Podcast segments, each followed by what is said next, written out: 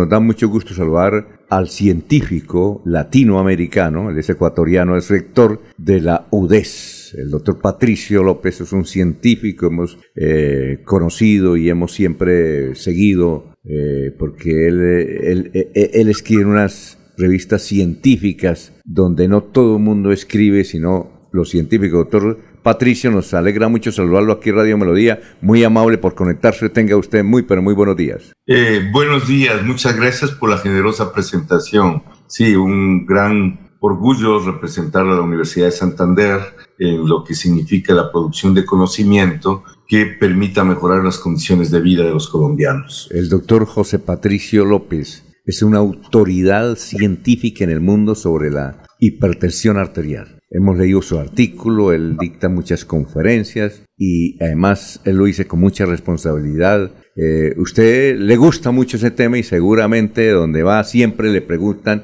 es por la presión. Sobre todo cuando estamos llegando a cierta edad nos toca recurrir a sus comentarios, a sus consejos y qué bueno tenerlo en el departamento de Santander. Doctor, gracias por eso. ¿Usted cree que, se ha avanzado lo que usted ha siempre anhelado de que la gente sea consciente de la presión arterial?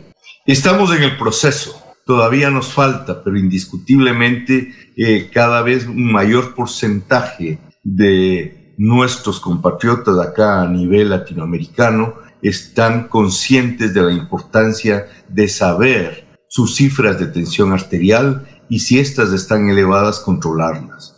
Eh, denominamos hipertensión arterial cuando sus cifras de presión arterial están por sobre 140, 90 milímetros de mercurio. En esas condiciones es necesario enfoques tanto terapéuticos como cambios en los hábitos de vida, como también intervenciones terapéuticas farmacológicas. Así que el consejo es, tómese la presión arterial, especialmente si usted tiene más de 35 años, debe hacerlo en la medida en que pasan los años, las arterias se ponen más duras y hay más riesgo de hipertensión arterial. Y la hipertensión arterial es el principal factor de riesgo para accidente cerebrovascular, para infarto de miocardio, para muerte, siendo su control un factor eh, que disminuye en hasta el 20% la mortalidad total.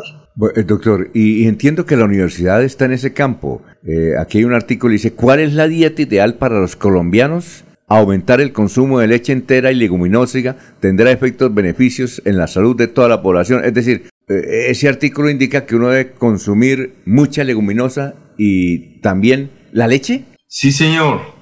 mire, quizá este es el estudio más importante en que en cualquier momento ha emprendido el ser humano. Eh, son 250 mil individuos seguidos en 27 países, entre esos Colombia. Y lo que se demuestra claramente es que se debe hacer investigación en las propias circunstancias. Las recomendaciones obtenidas de estudios realizados en otras realidades socioeconómicas no son necesariamente aplicables para las circunstancias de países de bajos y medios ingresos. Esto lo demuestra claramente este estudio, donde usted puede ver el contraste que existe entre lo que se consume de alimentos en los países ricos y lo que consumen los países de ingresos medios y bajos e inclusive las diferencias en el consumo entre lo que se alimentan las poblaciones de altos ingresos dentro de un mismo país de los pobres. Una de las deficiencias que hemos encontrado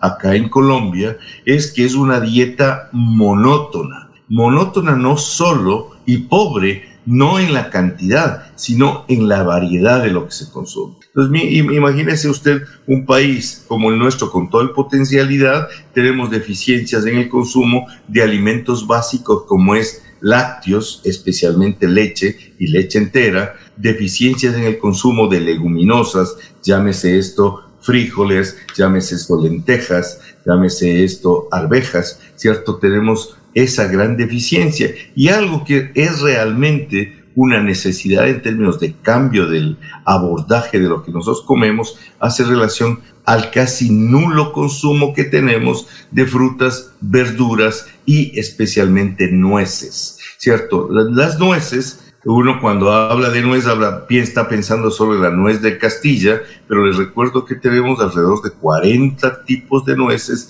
que son fundamentalmente tropicales. Me estoy refiriendo a la macadamia, a la nuez de Brasil, ¿cierto? A las almendras, que nosotros podemos, arándanos, que podemos tenerlos fácilmente acá en las circunstancias de nuestra geografía. Estamos hablando con el científico José Patricio López, de, eh, López Jaramillo, que es el rector nacional general de la UDES e internacional, porque la UDES también tiene campo en, otros países. A ver, eh, Freddy. Eh, doctor José Patricio López, yo aquí estoy prestando atención a todo lo que usted está diciendo. Además, yo lo he seguido por otras entrevistas como paciente de riesgo cardiovascular que soy.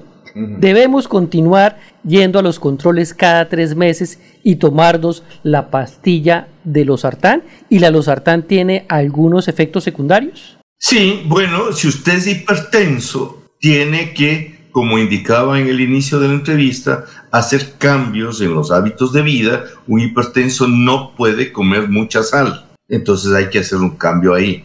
Un hipertenso debe de comer más potasio ¿cierto? El potasio está en las frutas, en las verduras, en los frutos secos, pero también debe tomar fármacos antihipertensivos. Usted ha mencionado uno, los sartán, ese es un antagonista del receptor de angiotensina. Tenemos muchos medicamentos similares a los sartán y tenemos otras cuatro de familias antihipertensivas. Como nosotros hemos demostrado en los estudios que han hecho de Bucaramanga, la capital latinoamericana del control de la hipertensión, la ideal aproximación farmacológico es la toma de una terapia combinada desde el inicio del tratamiento, es decir, dos antihipertensivos de preferencia en una sola tableta. Así que los sartán más anlodipino es una buena eh, combinación para tomar el problema con los sartán es dos veces al día. Es por eso que nosotros recomendamos otro tipo de la misma familia,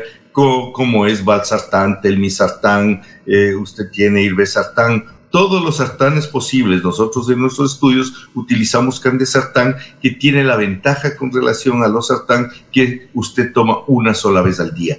Por favor, si está tomando los sartán, tiene que tomar dos veces al día, porque los sartán no tiene la capacidad de hacer el cubrimiento de las 24 horas. Muy bien, a ver, Laurencio. Señor Rector, es reconocida esta universidad por su excelencia académica. ¿En qué consiste? Porque uno conoce aquí otras universidades, pero en el caso de la universidad que tiene cuatro estrellas, ¿no? Sí, señor. ¿Qué significa todo eso, señor Rector? Eh, pues hay tres pilares fundamentales de las actividades de la universidad. Una de esas es la formación del talento humano, ¿cierto? Talento humano de alta calidad científico-técnica, pero también con valores que el ser humano no puede siquiera negociarlos y que nuestro país los necesita. Es decir, honestidad, desde el punto de vista intelectual, desde el punto de vista eh, financiero, usted tiene que ser solidario y esos son valores que son reconocidos a nivel internacional por esta serie de empresas que hacen calificación de las universidades. Entonces, una función fundamental es la formación del talento humano con esas características, que se expresa luego en lo que para nosotros es el indicador más importante de la calidad de lo que estamos haciendo, la empleabilidad. Es decir, los profesionales que la Universidad de Santander está formando son profesionales que en el 98% se encuentran empleados y se encuentran pagando sus impuestos. El segundo gran pilar es la generación del conocimiento. Este es un papel fundamental que desafortunadamente se ha perdido en los países de ingresos medios o bajos. El hecho de que la universidad, más allá del espacio físico que representa de las, de las edificaciones y todo eso, es el espacio donde se reúnen las mejores intelectualidades para pensar, identificar aquellos problemas que necesitan ser resueltos para generar un conocimiento que pueda ser apropiado socialmente y que contribuya a la resolución del problema o a la generación de riqueza. Eso es lo que se hace a través de la investigación científica. La investigación científica que produce un conocimiento que es apropiado por la comunidad, entonces es el otro de los grandes pilares que es evaluado por los rankings internacionales. Y el tercero es el de la extensión, cómo la universidad sus docentes, sus estudiantes se vinculan a la comunidad llevándoles una serie de actividades que permiten el crecimiento apropiado de la capacidad humana. Esto es lo que llamamos extensión. En esos tres parámetros es evaluada las diferentes universidades del mundo y nosotros, especialmente en la generación de conocimiento, tenemos un punto tan alto de ser en Latinoamérica la tercera universidad que tiene mayor citación de los trabajos que se publican. Eh, doctor eh, José Patricio López Jaramillo, científico, la, UDES eh, se ha distinguido últimamente por tener los mejores como rectores. el doctor Patricio reemplazó al presidente Conciencias, que también fue una lumbrera, y ahora el doctor, que es una estrella, en la medicina y sobre todo en toda esa investigación.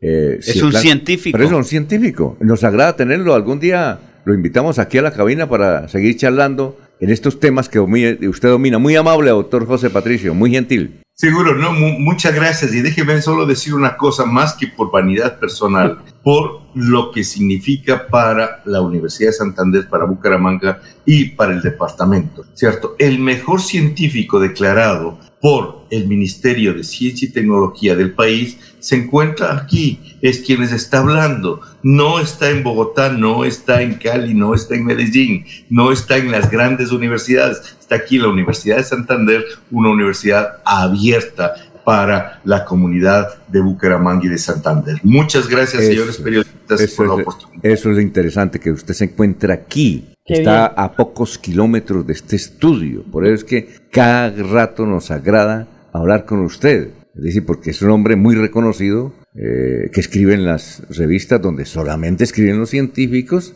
y además muy reconocido por la Organización Panamericana de Salud y la Organización Mundial de la Salud. Una última preguntita. A ver. Los estudiantes ahorita están en vacaciones, ¿no? Eh, doctor, ¿cuándo ingresan ya los jóvenes a sus distintas carreras en la UDIS? En la semana anterior comenzamos ya con las facultades de salud, con los programas de salud, que son los que inician eh, más temprano eh, sus clases y su formación, tanto teórica como práctica. Y desde el lunes ya recibimos a todos los eh, estudiantes del resto de los programas que ofrece la universidad.